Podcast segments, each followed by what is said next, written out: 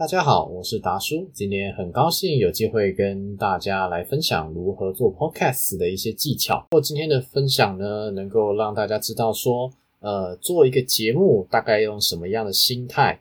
再来是说，如何透过做 podcast 来认识自己。